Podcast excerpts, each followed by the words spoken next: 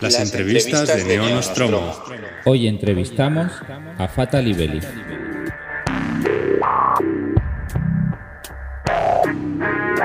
Bienvenidos a la Neo Nostromo. Hoy os traemos una nueva entrevista. En este caso es a Susana y a Silvia, que son las editoras y las mentes pensantes de Fata Libelli, una editorial española que publica solo en digital por ahora. Vamos a dejar ahí la puntilla. Y sin más dilación, porque tenemos muchas, muchas preguntas, eh, vamos a pasar ya a la primera pregunta, que me, interesa mucho que, hablen ellas. Y es, bueno, eh, si nos podéis explicar, tanto a nosotros como a los que nos están oyendo, eh, en qué consiste el proyecto Fatalibelli y, bueno, cómo os conocisteis y cómo surgió todo esto. Eh, bueno, empiezo yo, por si. bueno, pues yo soy Silvia, por las que no me conozcan y eso, soy Silvia, una de las dos de Fatal y Belly. Y, el proyecto, bueno, vamos a ver, porque yo me lío mucho, pero vamos, el proyecto empezó, pues yo ya he perdido la noción del tiempo, pero vamos, creo que hace ya como tres años, probablemente la gestación como hace cuatro. Y como, tanto como Susana y yo, pues somos amigas de hace bastante tiempo pues en una de estas conversaciones pues empezó a surgir la idea de hacer algo en digital, eh, de traducción, oye, ¿qué tal ciencia ficción? Y empezamos a tirar por ahí, empezamos a tirar por ahí hasta que surgió la idea de, bueno, pues de, hacer Fatal y que al fin y al cabo pues, es un proyecto también que se ha ido gestando con el tiempo, quiero decir, es un poco prueba y error, ¿no? De hasta ir viendo pues qué formatos podían funcionar, hasta que elegimos además el, tema relato, que es una cosa un poco suicida, pero, pero bueno, pues, pues decidimos que, ya que puedes hacer algo y tal, pues ¿por qué no suicidarte del todo? Entonces decidimos hacer relato, quiero decir que todo esto ha ido pues gestándose mucho con el tiempo de hacerlo en traducción, en principio era un proyecto solo de traducción y acabamos de sacar un, libro, como sabéis, de, autores bueno, en, en castellano, o sea que todo muy de ir hablándolo, ir probando hasta que, hasta que bueno, teníamos una cosa que creíamos que, podía tener un, pequeño, minúsculo nicho de mercado. Y más o menos hay un resumen un poco trapa, pero, pero bueno, más o menos así. Seguro que eso tiene más que decir, pero... Eh, como algún oyente se lo estaba preguntando, eh, podéis visitar la web de Fatalibelli en fatalibelli.com Allí tienen todo el catálogo de, libros y, es verdad que solo tenéis una novelita corta publicada, ¿no? Bueno, en realidad sí que tenemos algunas novelas cortas. Tenemos eh, primero eh, en una estación roja La Deriva de Ali de Bodar, que está ambientada en el mismo mundo que los relatos de, de Suya, que tanto han gustado en los últimos meses y tanto le están dando que hablar.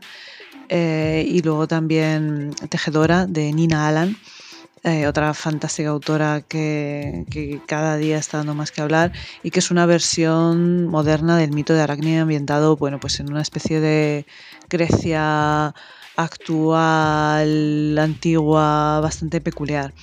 Y el año que viene, eh, la gente que está suscrita a nuestros libros ya lo sabe, también vamos a publicar otra novela corta eh, que se llama Olofin en inglés de Luke Kennard, que es uh, una novela de ciencia ficción escrita por un poeta, así que bueno, mm, ya ves que tomamos nuestros riesgos en las publicaciones, no son cualquier cosa.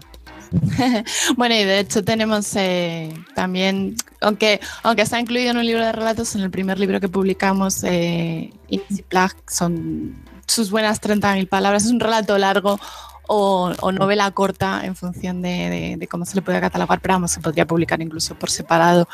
Pero sí, sería una, una novelette de esa que dicen los indios. Un poquito, eh, ya, ya, habéis ido diciendo cosas que, que habéis pues, ido publicando y autores que, que tenéis en, previsto publicar a lo largo del próximo año. Eh, yo creo que una de las características de vuestro catálogo es que es muy diverso.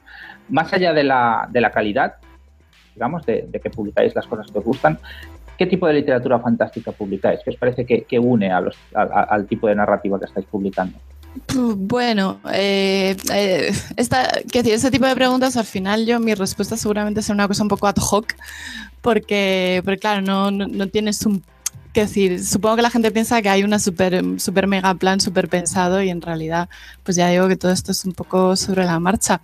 Pero la idea, creo, es eh, aunque esto es un adjetivo que suele, suele verse un poco mal, pues este, bueno, pues un cierto aura literaria, ¿no? Que haya, quiero decir, que, tanto a nivel de, o, bien a nivel de, eh, en, el, en el campo de las ideas, que sea una cosa muy, muy rompedora, como pues con el caso de, de, Peter Watts, con Adastra, la recopilación que sacamos, de los primeros libros que sacamos, eh, o en el campo imaginativo, en el caso de Tim Pratt, o también en el campo eh, estético, es decir, pues, pues eh, quiero decir, una literatura cuidada, un, no sé, no sé cómo explicarlo en este caso, pero porque eso ya digo que el tema este de la ciencia ficción literaria, la fantasía literaria, pues parece como una especie de lucha ahí entre, ¿qué pasa? ¿Que escribimos mal o qué?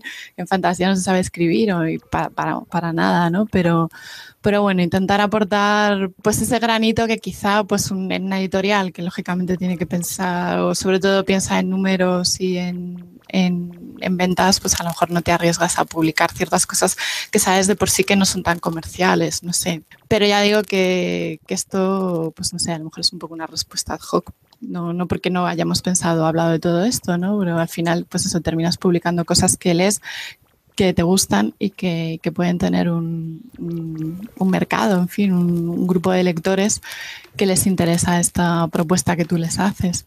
A mí me da un poco la sensación, eh, yo sigo desde el principio y siempre, bueno, desde el día uno, suscriptor a muerte.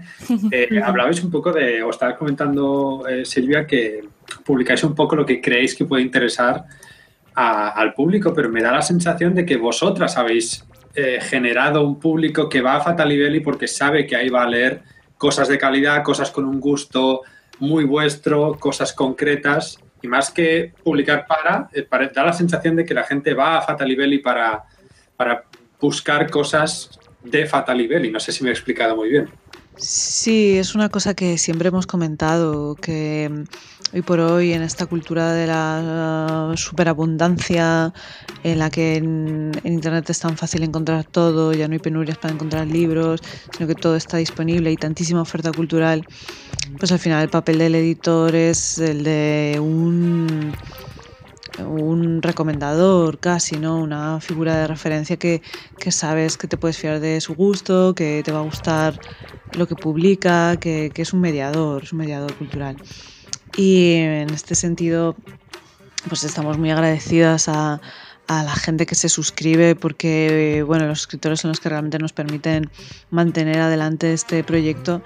Y además que, bueno, es, una gente que al final se está, eh, se está fiando de nuestro criterio porque cuando, aunque cuando anunciamos una suscripción decimos qué es lo que vamos a publicar, pero al final la gente se suscribe porque eh, quiere dejarse llevar y quiere encontrar cosas nuevas que a lo mejor por sí misma no, no, encontraría y en ese sentido pues estamos muy, muy agradecidas de, de cómo está saliendo la suscripción. Sí, o sea, yo iba a decir que, que gracias porque me parece todo un halago y, y, que obviamente eso es lo que intentamos conseguir. Y, y eso quiero decir es una, es una apuesta, o sea, tú esperas que vayas a encontrar, eh, quiero decir, son, son los lectores los que hacen que, la editorial funcione, pero tú esperas en, encontrar tu nicho, que si tú haces una propuesta y, y, de hecho, cuando la gente nos. Eh, una cosa que me encanta es cuando la gente nos propone autores y dice: Es que esto es súper fatal y Beli, pues, pues te da un. No sé, te da mucha, mucha emoción, ¿no? Porque efectivamente has creado ahí pues un, un, sello, ¿no? Un sello editorial. Si, si, algo es un sello editorial es precisamente eso, ¿no? Que un lector te venga y diga, ojo, pues es que he leído esto y esto es súper fatal y Beli y tal. Y dices, ojo, pues, pues ¿qué, ¿qué más? Claro, ¿qué más? Yo, yo, creo que eh, Alex lo ha dicho muy bien cuando ha dicho que vosotros habéis un poquito creado el público y a mí eso me hace pensar en, en, también en la tarea de divulgación que hacéis, incluso a través de los prólogos, que creo que es una de las cosas, no lo hemos dicho aún, pero que es una de las cosas muy características de la editorial, ¿no? Que hacéis unos prólogos que son artículos de divulgación sobre diferentes aspectos del fantástico, súper interesantes para cada libro y que de hecho incluso los habéis editado como volumen, luego como artículo, como libro de artículos casi. Pues eso, y más que una pregunta es un comentario, agradeceros la tarea esta de divulgación que hacéis también sobre el género. Sí, tenemos eh, todos los prólogos recopilados en un libro que se llama Loren Ipsum y que se puede descargar gratis en nuestra web y bueno, viene a recoger efectivamente todos estos prólogos que, nos hemos interesado desde el principio en escribir porque, bueno, pues tanto Silvia como yo eh, hemos, eh, además de nuestro natural así un poco gafapastoso, pues eh, hemos estudiado literatura, hemos estado un tiempo ahí pues en la universidad y, nos interesa mucho la teoría, la crítica literaria, nos gusta mucho escribir crítica y nos interesa indagar estas cuestiones, ¿no? ¿Qué es, qué, es el terror? ¿Qué lo distingue de otros géneros? ¿De dónde viene su historia? ¿Cómo nos hace sentir? Y bueno, eh, estar con escribir estos prólogos pues también nos ha dado una oportunidad para, para expresarnos y para, para indagar en, en estas cuestiones que, que, además nos permiten pues arropar el libro y, y, darle como una nota personal para, para la gente que, que, realmente le, le, interesan estos temas. Así que no son unos prólogos de spoiler, son unos prólogos más de, de reflexión sobre el género, etcétera. Sí, totalmente. De hecho, el, así pensando en, casi en la primera pregunta ¿no? del proyecto y tal, y del sello, pues nosotros teníamos ahí un, hemos creado ya nuestro neolenguaje para estas cosas, entonces teníamos, el proyecto era un poco friki gafapasta, o sea, combina, esa combinación de, bueno, pues el tema prólogos que hacemos, ¿no? De hacer un poco de investigación y divulgación sobre cuestiones de literatura, género tal y, bueno, y, lógicamente pues, pues la parte friki, entre comillas, que es el, gusto por, por, la literatura fantástica y, y, demás cosas y tal. Y luego otro era terrorcico, que es una cosa que también hemos ahí bautizado. Nosotros no publicamos terror, publicamos terrorcico. O sea que Terrorcico, terrorcico me gusta. Terrorcico, terrorcico. Sí, es como que da miedico, ¿no? Más que. Sí, sí da cosica, da cosica. Sí. Oye, ¿y qué diríais que habéis aprendido en estos tres años ya, ¿no? De, vida editorial. Eh, es decir, ¿ha cambiado vuestra visión en la, vamos a llamarlo, demanda del relato en, España del, y, y de la demanda digital? Bueno, mm, yo creo que nuestro punto de vista o nuestro interés, nuestros intereses siguen más o menos igual, nuestro proyecto sigue bastante parecido. Es más bien tal vez que ah, hemos aprendido mucho, hemos eh, de todos los eh, todos los sectores, en, todas las facetas de la profesión, pues ahora tenemos mucha más experiencia desde eh, gestionar autores, derechos, hablar con el público, editar. Pues eh, ahora somos unas editoras más maduras. Y tal vez lo que sí que ha cambiado más es la situación del cuento que ha hecho por volver. Bueno, aunque nunca se fue, pero quiero decir, ahora se han publicado muchas antologías, hay muchos eh, mucha gente que, que, está volviendo a sentir mucho interés por, por, el relato, está bastante de moda y también yo creo que hay muchos bloggers ahora que, pues como vosotros, pues están interesados por el género y, nos ayudan mucho, nos ayudáis mucho. Entonces, tal vez la situación también es más amable o más receptiva para, para nosotros. Sí, yo estoy de acuerdo. O sea, no creo que nuestra visión ha cambiado, pero sí que está cambiando de alguna forma o, creemos o parece percibirse que está cambiando un poco el entorno, más receptividad y efectivamente las nuevas, pues, nuevas tecnologías, madre mía. Eh, no, pero sí los nuevos dispositivos y tal. Y el hecho de que, porque cuando se hacen todos estos estudios de que la gente no lee y tal, es mentira. Quiero decir, la gente lee mucho, la gente lee en el móvil. El problema es que consideramos lectura, ¿no? O sea, pero, pero la gente lee, la gente se despierta con el móvil y si no lee Twitter o se lee un artículo, o sea que sí que se está fomentando mucho la lectura de cosas pues, pues cortas, ¿no? Entonces todo esto, quizá todo este cambio de entorno nos beneficia a nosotros y, a lo que venimos a traer aquí, pero, pero vamos, no, no tanto nuestra, nuestra visión del asunto. Muy bien. Ah, el otro día hablábamos en el, en el pasado episodio pues de Verbum, ¿no? La antología que habéis sacado de, relatos escritos originalmente en español. Y a mí me gustaría saber qué, os ha llevado ahora, después de tres años, a iniciar esta línea editorial y qué significa Verbum para vosotros. Pues eh, en realidad, claro, es que el proyecto, se, el, este libro se ha publicado ahora, pero ha sido un parto súper largo. o sea que esto, pues a lo mejor se lleva, se lleva cociendo dos años y ya era una pues era una apuesta que, que, queríamos hacer pues efectivamente porque si, si veníamos, que es una de las cosas que comentábamos en, en el prólogo de, de, Verbum, que si venimos a, bueno, pues hacer una, una propuesta de un tipo de literatura fantástica X, eh, ¿cómo, ¿cómo, no apoyar también pues, la, lo que se escribe eh, en, castellano y hacer algo pues en esa onda Fatal Belly pero, pero eh, escrito en castellano en vez de, de, proyecto traducido. Lo que pasa que ha sido pues, es un parto súper largo que se acaba de publicar ahora, pero vamos, desde que sacamos la, hicimos una, una convocatoria para recibir eh, originales y esto fue hace dos años, creo. Pues que ya, ya digo, pierdo un poco la noción del tiempo, pero fue dos años, se mantuvo abierta, me parece que fueron seis meses, y de ahí hacer la selección, etcétera, pues, pues, pues fíjate, hasta ahora, ¿no? Pero, pero era ese, bueno, pues hacer una, una muestra de, de Fatal y Belli en, en castellano con, con, autores que fueran pues tan inéditos. Esperábamos que encontrar eh, relatos inéditos y autores que no hubieran sido publicados antes y eh, combinarlos con, bueno, pues con autores que ya son conocidos y tienen un renombre que dieran un cierto empaque al, al proyecto. Eh, tengo una, una, curiosidad sobre Verbum, que no sé si Miquel la compartirá conmigo, que es, eh, bueno, ahora mismo acabas de comentar eso, ¿no? De que Verbum es un poco un reflejo de lo que está siendo o ha sido Fatalibelli, es decir, y esta es mi, mi, percepción, corregidme si me equivoco, que es mayoritariamente terror, pero fantasía y ciencia ficción rarunas, ¿no? o raricas.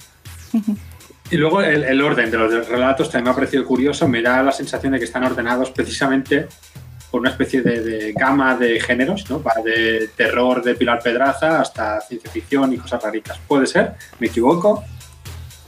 Eh, Era buena pregunta.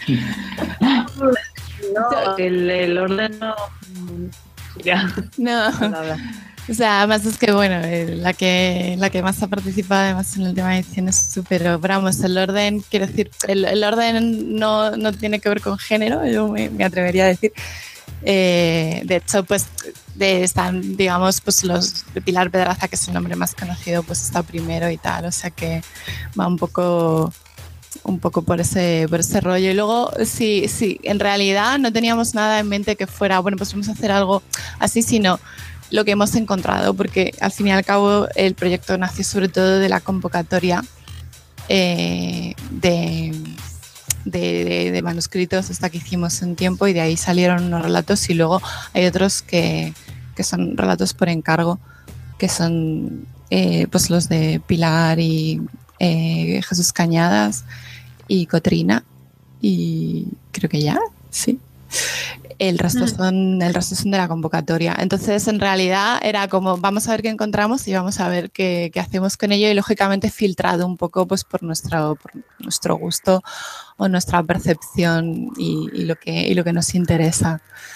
Bueno, sí. También, sí. y respecto al orden, no, no, no es una gradación de terror como puede haber en otras antologías ha sido más bien a la hora de ordenar relatos en una antología nos solemos fiar mucho por de, del impacto que van generando los relatos, del cómo, cómo se pueden ir dando la mano unos a otros o si en determinado momento quieres crear no tenga nada que ver para, para eh, crearte como tensión en el lector, pero no es más bien como una relación un poco subjetiva por nuestra parte no, no, no tanto con, con el género. Vale, ¿Y, ¿Y, ha habido una buena respuesta por parte de los escritores? ¿Habéis recibido muchos manuscritos o, o envíos desde que publicasteis la convocatoria? Pues claro, tengo un poco lejos, pero sí, sí, o sea, hubo, claro, no puedo comparar porque es la primera vez que lo hago, entonces mucho o poco pues no te sé decir exactamente porque como es la primera vez que hacemos algo así, pues no sé cuál es lo normal eh, a la hora de recibir y tal, pero vamos, sí que hubo bastante, hubo bastante, bastante. Eh, había gente además que enviaba un relato, pero otras personas pues enviaban a lo mejor incluso una colección de relatos y y cosas así. Entonces que por eso fue un proceso largo, ¿no? Porque bueno, pues hacer el cribado y tal y luego elegir, ¿no? Que siempre es muy complicado, ¿no? Pues siempre hay esos relatos que se quedan ahí en el limbo y tal y que pero, pero vamos, sí que hubo, hubo bastante, hubo bastante. aprovechando esto que acabas de decir de los relatos que se quedaron en el limbo, creo que hay una pregunta obligada que yo ya os hacía por redes sociales o en la reseña, no me acuerdo, que es, eh, ¿habrá, tenéis previsto alguna antología más de género de autores nacionales, españoles o, latinoamericanos? Es decir, que escriban en castellano. Mm, no, no hemos hablado de ello en realidad.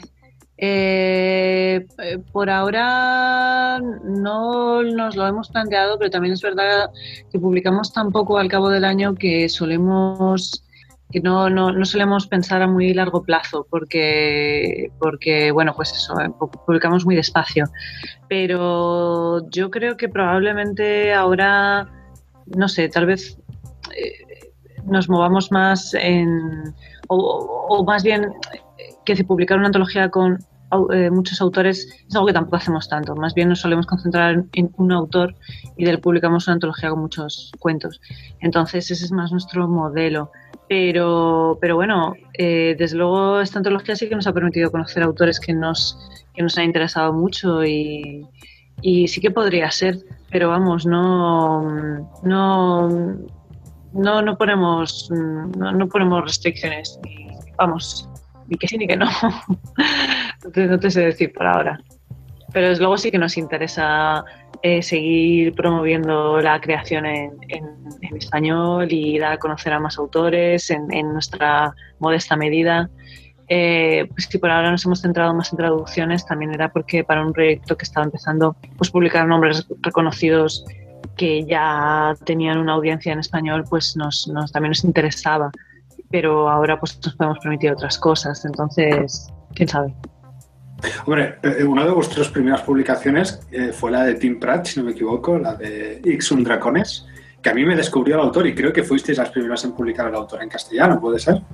Sí, sí que, sí que lo hemos sido, sí. Y también pues, salido de hemos sido las primeras que hemos publicado en castellano. O sea, hemos, hemos, tenido grandes primeros autores, sí. Pero eh, todos ellos ya venían avalados por una brutalidad de premios y reconocimientos en, el mundo anglosajón y solamente que por algún motivo nadie se había atrevido a publicarlos aquí. Entonces, eh, para, para, nosotros, pues también era una carta de presentación, ¿no? Quiero decir, mira, tenemos aquí a este autor que es maravilloso, todo el mundo lo ama en su país de origen, pero aquí por algún motivo, pues, pues nadie, nadie lo ha publicado. Y la verdad es que de esos autores que son la mayoría. He de decir que esto luego también ha llevado a que, pues, por ejemplo, tenemos muchos autores en común con gente como Valdemar, curiosamente, que porque los hemos publicado a la vez y pues que, que Linkiernan y, y, gente así, Light Barron y, pues esto también nos llena un poco de orgullo. Has, has, dicho antes que me ha llamado la atención que sois una editorial muy o sea, que digamos que vuestro rollo habitual es más escoger un autor o autora y, escribir una antología, o sea, publicar una antología con muchos relatos suyos. Aunque es cierto que eso es, puede ser lo que más hacéis, a mí siempre me ha llamado la atención que también tenéis tendencia a publicar antologías temáticas. Yo soy más de antologías de, autor a la hora como lector, pero por un lado tenéis el de Saturnalia, ¿no? Que eran relatos de... Navidad relatos de Navidad y alguna otra tenéis por ahí que digamos que lo que une a los diferentes autores es o un tema o en el caso de Verbum el idioma. ¿Tenéis la sensación de que funcionan mejor a la hora de vender los, las antologías de autor único que las temáticas o la gente se comporta igual con ellas? Yo creo que funcionan mejor las de autor eh, personalmente. O sea, las que son pues varios relatos en mismo autor suelen, suelen funcionar un poco mejor. Porque al fin, bueno, si te gusta el autor, te gustará más o menos un relato, pero en general pues, pues sales con una sensación de haber disfrutado. Y ya sabemos que con el tema de las antologías, tanto si son pues temáticas, pues porque pues como la de, la de estilo Lovecraftiano que hicimos con Kiernan y Ler Barron y, y Elizabeth Bear y tal pues, pues en estas, bueno, pues siempre, además, claro, con tan poquitos autores, porque tampoco económicamente nos podemos permitir hacer super antologías con 20 relatos distintos.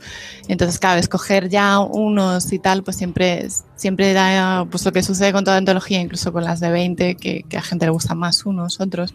Pero con un autor, si te gusta el autor, te gustará más menos un relato, pero sabes, con, no sé, con una mejor sabor de boca, quizá, aunque también es verdad que una antología de distintos autores, pues aunque a lo mejor no te haya gustado muchos unos y tal, pero, puedes, descubrir un autor. Pero vamos, creo que sí que han funcionado mejor las de un autor único, más que las de temáticas o tal, creo. Eh, precisamente en vuestro último, en vuestro último editorial, en, Verbum, es decir, en, el prólogo de Verbum, habláis de la globalización y de la diversidad de, idioma y temática en el género fantástico. ¿Tenéis previsto publicar algún autor o autora que no sea anglosajón ni, ni castellano parlante próximamente? Eh, y además, ¿nos podéis adelantar alguna de vuestras próximas publicaciones? Que creo que antes habéis mencionado alguna. Sí, lo de el, proyecto de publicar autores de fuera, bueno, ni anglosajones ni hispanos, es algo que llevamos pensando mucho tiempo y lo único que nos ha detenido son razones puramente logísticas, la verdad. Sí que hay varias autoras francesas, sobre todo, que, que me gustan bastante y yo pienso que, que podrían ser muy, muy publicables, pero no, bueno, por, por mera razón de, la traducción, etcétera, etcétera, no lo hemos hecho. También, pues ahora, bueno, hay, muchos autores chinos que están están muy en boga y tienen cuentos que son, que son muy, muy publicables. Lo que sucede es que, bueno, eh, eh, hay un, como sabéis, en España se ha traducido muy mal, se ha traducido muy mal. Eh, y sobre todo en las lenguas minoritarias se ha traducido mucho desde el inglés. Eh, pues como le había pasado a Lem hasta antes de Impedimenta, como le había pasado pues, a tantos autores chinos hasta que a Moyan le dieron el premio Nobel, y bueno, en fin, una serie de traducciones indirectas que es una cosa que a nosotros nos parece bastante Horror. Que no, no, nos parece honrado eh, hacerlo desde estas lenguas minoritarias. Pero claro, hacerlo de traducción directa lo que sucede es que o esa parte de que impone eh, una carga a la traducción y pone un precio a la traducción que nos haría tener que cobrar más por el libro, porque si no, pues no podríamos asumir, eh, también nos hace que no podamos controlar tanto cómo va a funcionar esa traducción, que no podamos revisar el original directamente. Entonces, como publicamos poco, pero, pero nos esforzamos por, por, obtener unos libros mm, tan perfectos como podamos, pues estas pequeñas eh, minucias logísticas, bueno, no, tan pequeñas, pero vamos, toda esta técnica editorial pues nos, eh, nos ralentiza. Pero sí, sí que tenemos, bueno, bastantes autores. Y respecto a las publicaciones que tenemos, pues pues te da la palabra Silvia, por ejemplo. bueno, de las, eh, eh, de hecho está, si vais a nuestra página web, pues podéis, porque está, está anunciado, pero vamos, de las publicaciones, eh, Luke Art es, es lo, o sea, tenemos a Charles Yu por publicar y a Luke Art. Charles Yu será una recopilación de, de relatos y Luke Art es una novela, una, una novela corta que, bueno, pues eh, es bastante curioso, sobre todo por el hecho de que es un, poeta, ¿no? Escribiendo ciencia ficción. Y pues para el futuro Dios dirá, quiero decir, como insistimos bastante en que esto es un proyecto, y un proyecto con, con, todo el sentido de la palabra, de que es algo que se va creando, pues eh, y, y, nos gustaría probar cosas nuevas, pues veremos, pero, pero vamos, desde luego sería genial poder publicar autores de, otros idiomas, pero es una pura limitación, pues por una parte económica, por, por las razones que ha mencionado Susana, y por otra, pues de los idiomas que nosotras conocemos.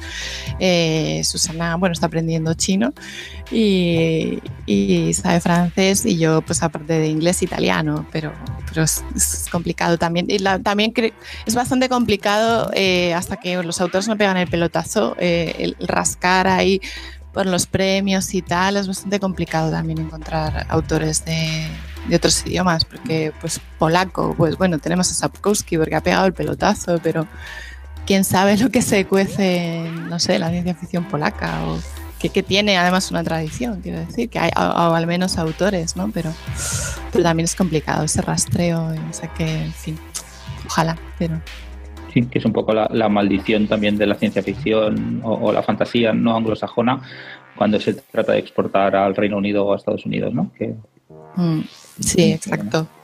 Pero bueno, que haya la voluntad por vuestra parte como mío, yo creo que es una súper buena noticia para los aficionados. Una, uno de los... Sí, dime, dime. es un poco precisamente lo que va el prólogo de Verbum, efectivamente, de, de, uno de los temas que hay, que hay montones de que parece, parece que en este mundo donde todo el mundo se puede publicar su propio libro es muy se han abierto grandes fronteras y ahora pues efectivamente cada vez es más fácil ver listas de autores en las que se incluyen a pues, autores de todo el mundo, de todas eh, tendencias, etcétera, etcétera. Y, y, es toda una falsa impresión de que, de que el mundo cultural se ha abierto Uh, y que es mucho más inclusivo y que si uno hace una lista de grandes autores en la que solamente incluye pues un montón de americanos blancos, pues esto es absolutamente ahí impensable hoy. Pero lo cierto es que esto es una impresión que no, eso es una impresión, pero no es necesariamente una realidad al 100%, porque lo que sucede es que al final la gran maquinaria editorial sigue estando en inglés y pues mm, después de un boom muy pequeño que hubo ahí pues hacia los 70 en la que los, los, el mundo anglosajón se interesó por las traducciones, pues luego dejó de hacerlo. Entonces eh, se traduce muy poco desde el inglés. La mayoría de los editores no leen más que inglés, eh, no se interesan por comprar textos que no han podido leer antes. Eh, entonces, lo que sucede es que al final quien está teniendo que dar el paso son los autores que, tienen que escribir en inglés para poder entrar en el mercado anglosajón, con lo cual al final esta supuesta apertura cultural que se está produciendo gracias a Internet y a la digitalización, etcétera, etcétera, bueno, pues es muy, muy dudosa. En realidad seguimos duramente bajo el, sí, seguimos bajo la gota anglosajona. Lo único que sucede es que ahora, pues ese escritor malayo pues puede escribir eh, sobre, no necesariamente tiene que inventar su historia en Detroit, puede escribir sobre su cultura y a la gente le interesa mucho, pero al final para poder llegar a ser publicado pues tiene que escribir su historia en inglés. Mm. Entonces no es su lengua original, con lo cual... y luego me atrevería a decir también que, que pues esto es una cosa que yo llevo pensando un tiempo y tal, que luego hasta qué punto se abre no solamente por una cuestión de idioma, de bueno, pues vale, si tú quieres eh, exportar tu ciencia ficción y tal, pues al final tienes que pasar por el lado de escribir en inglés y tal sino que, bueno, que, que, como al fin y al cabo ya vas pensando en el mercado anglosajón, que ellos tienen una concepción, supongo, pues de lo que es el género fantástico, pues, o, la ciencia ficción, en fin, me gustaba lo del género fantástico, pero es una cosa que seguro que en el mercado anglosajón, pues precisamente no se entiende. Pero, pero, pero eso digo, que al final, pues incluso ya no solamente en el idioma, sino que tienes que remozar un poco lo tuyo, pues según el canon de lo que crees que vende en, en el mercado anglosajón, que es un, pues, pues a lo mejor seguro que hay si nos ponemos a rascar hay un modelo de, fantasía o de ciencia ficción que, que vende ahí o, o incluso a, caer en la cosa de que, bueno, pues tú como eres chino, pues háblame de tus cosas chinas, ¿no? O sea, caer en, el lado eh, orientalista, exótico de, ay, pues aquí se publica esto, pues que me habla de, pues, yo qué sé, de, de cosas ahí súper exóticas y súper, entonces, bueno, también hay, puede que haya también un poco ese peligro, ¿no? De, lo, que decís, lo que dices de que escribir de acuerdo a lo que te imaginas que es el canon anglosajón, ah, para mí es uno de los problemas que tiene muchas veces la, ciencia ficción o la fantasía que se escribe desde España, precisamente, que se escribe pero de forma súper espontánea, o sea, de colonización cultural, por lo que por lo que muchos hemos leído cuando crecíamos, pues de acuerdo a unos patrones que en realidad son los patrones pues muchas veces de la, de la fantasía de edición comercial estadounidense. Y eso es independiente de que después la novela puede tener más o menos, o el relato puede tener más o menos calidad, pero que, que, yo creo que falta una tradición, no, a lo mejor no falta, pero que no es desde la que escriben muchos autores, desde una tradición propia.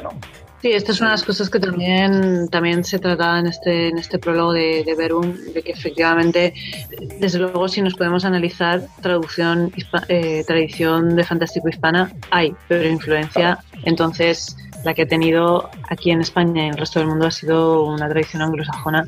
Y efectivamente, al final uno imita desde lo que desde la influencia que ha tenido. Entonces la, la influencia cultural, literaria en el género anglosajón ha sido absolutamente bueno pues pues pues toda.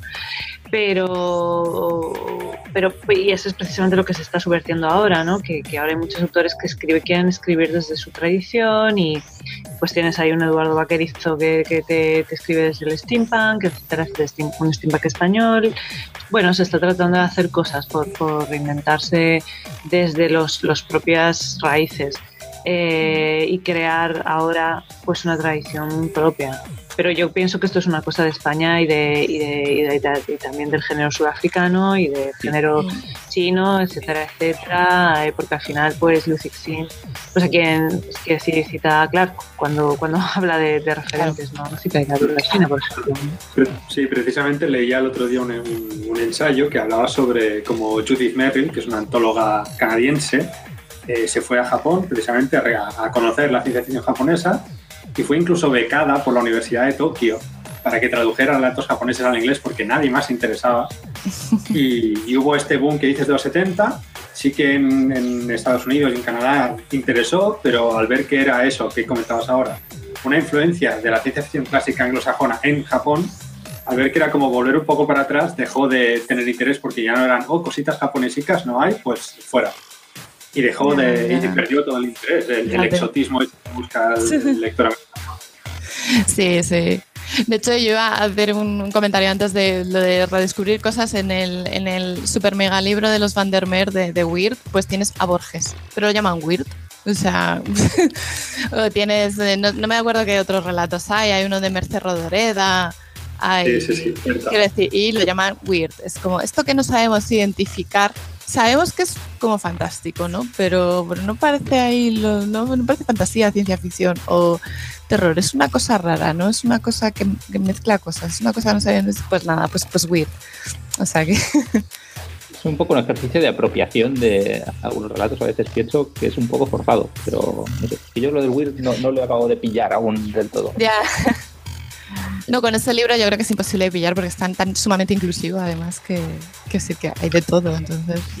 Este año nuestro primer libro se llama Sui Generis. Como hemos dicho antes, es una recopilación de, de eh, eh, bueno, fantásticos relatos de terror, que puedo decir yo. Y eh, este año hicimos una reedición especial en el que incluimos un ensayo, o sea, aparte del prólogo que ya tiene, incluimos un ensayo bastante largo de, de, de, en el que explica de una manera muy personal, muy interesante, qué es, qué es el weird y lo, lo contrapone al horror y por qué, cuáles son las diferencias entre estos géneros. Y, bueno, géneros mm, o formas de escritura, qué, qué impresión tienen, eh, por qué el weird es directamente Lovecraftiano mientras que el horror no. Eh, el horror es como gótico, digamos. Y bueno, eh, precisamente como, sé que te interesan y los prólogos de esta reflexión, pues lo, pues lo recomiendo. Es muy, es muy, muy interesante, es una lectura muy interesante. Ah, pues lo, lo leeremos. Entonces, eh, una, una de las cosas que se oye a menudo cuando vas a presentaciones de libros y sobre todo últimamente que parece que se han puesto pues de moda o, han resurgido un poco las antologías, es las antologías no venden. No, sé si podéis comentarlo un poco y también me gustaría que explicarais a raíz de esto cómo veis el mercado del ebook en España y si creéis que el, anuncio reciente de que se va a bajar el IVA en el libro digital pues puede ayudar un poco a, mejorar este escenario. Pues lo de, hombre, lo de las antologías eh, no venden, vamos, eh, yo creo que lo, hemos comprobado en nuestras carnes. O sea, no, no, no, se, se, se vende poco. Quiero decir, el, el, relato, hasta, por lo menos hasta la fecha, vende poco, las antologías de relatos venden poco y hasta, hasta la fecha y esperamos que se lea más en el futuro, pero vamos, que si ya, insisto, además un proyecto tan tan, tan concreto como Fatali Belli, que publica solo en digital y que se especializa en ficción corta, pues bueno, es una cosa arriesgada, o sea que tampoco es que nos pille de sorpresa, pero vamos, sí, sí, o sea, era una cosa que habíamos escuchado de forma teórica y que hemos experimentado con la práctica y es verdad que, que, vende poco y nosotros de todas formas ya, bueno, pues nos centramos en un, mercado de, fieles, de, gente que apoya el proyecto y, nos sigue y, esperamos que, sean muchos más los que nos sigan. Pero, pero vamos, lo del ebook ya. Eh, sí, hay una...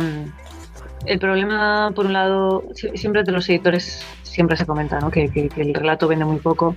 Claro, vende muy poco en comparación con, que, con la novela, efectivamente.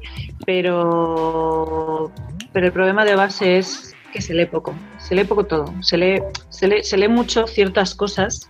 Como decía antes Silvia, es decir, todo el mundo lee mucho, lee cosas, pero la gente lee poca eh, literatura lee, poco, digamos, lo que, lo que se entiende por libro, ¿no?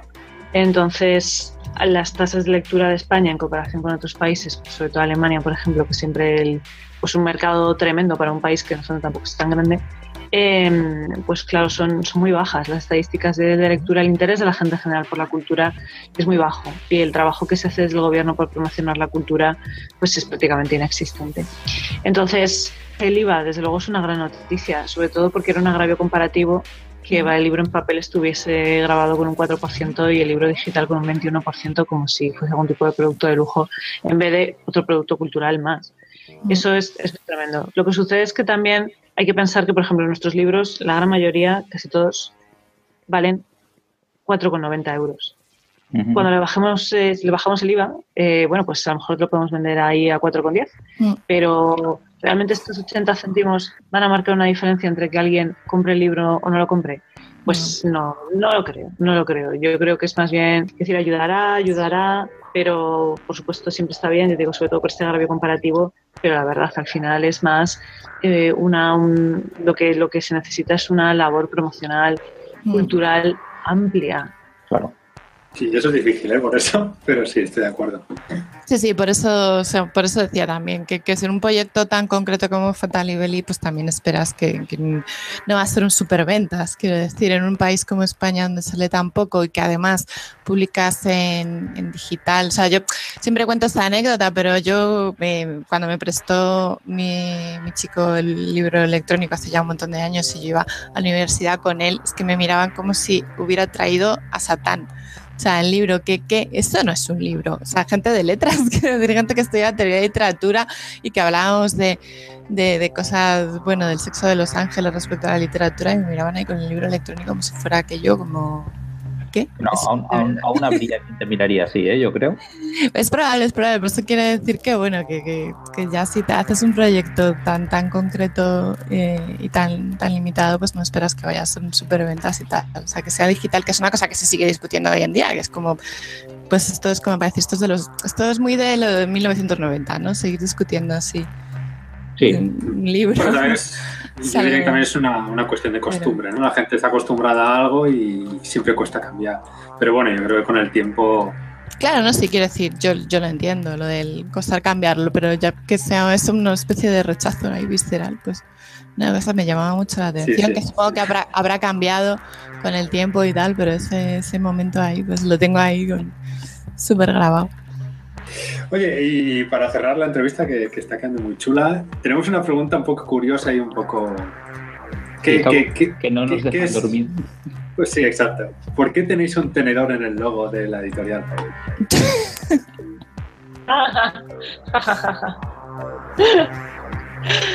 Bueno, aquí espero que pongáis una foto de, nuestro logo, que la gente acuda a nuestra página ahí para verlo. Este es un diseño de nuestro portavista, Omar Moreno, y bueno, nos, gusta mucho, no sé qué más decir. No, no sé, a nosotros nos gusta, pero a lo mejor habíamos sacado alguna metáfora en plan, hay que devorar la literatura o algo así, no sé. Sí, no sé, o, un rastrillo de rastrillas para. Es un libro en realidad. tenemos un problema. Tenemos un problema, sí, eh, lo estoy abriendo. No, pero los, dos pensabais que era un tenedor. Yo hasta hace una hora no. Es una ilusión ¿no? Un libro electrónico con un cable. Claro, bien, pues Nada, esto lo edito. Yo hasta hace una hora no. Un tenedor con espaguetis o. Sí. Yo hasta hace una hora no, ¿eh? que lo ha propuesto Miquel y no, no lo había visto. Y lo, hostia, pues a lo mejor. Pero bueno, era, era la, la, coñita. era para Oye, Ahora lo veis y. Sí, sí, sí. ahora lo veis es un libro. Sí, sí, sí. Vale. Está clarísimo. si no, Omar se, va a cortar las, Omar se va a cortar las venas. Con un tenedor. Oye, no, no, que no te las corte porque el, los diseños de portada me encantan, ¿eh? Que, decir, los diseños de portada son, para mí, de lo mejor que está saliendo ahora mismo en, en España. pero eso no lo cortéis, no eso tenéis que decirlo. Eso no lo vamos a cortar. Ahora ya no podemos cortar lo otro tampoco. y bueno, yo creo que, que, ha quedado una entrevista más, larga de lo normal, ¿no, Miquel? Para, para los estándares del programa y la verdad muy, muy, muy interesante. Eh, no sé, solo nos queda agradeceros que, que, os hayáis apuntado, sobre todo a, a, Susana desde tan lejos, que la hora allí creo que es bastante diferente a la de aquí. Y no sé, muchas gracias, muchísimo ánimo. Muy contentos, con... muy contentos de haber podido hablar con vosotras. Nada, gracias a vosotros. Y, y eso, mucho ánimo con Fatal Nivel. Nosotros seguiremos, yo como lector ahí apoyando a full la editorial y no sé, adelante, a por ellos. Sí, yo aquí confieso que yo no soy suscriptor, pero compro los que me uh, interesan. Uh. sí. Merezco. Pero gracias, gracias. Sí, vale, pues, gracias. Muchas, muchas gracias, por, por, hacer esta labor por el género eh, a través del, podcast. Gracias a vosotras. Muchas gracias.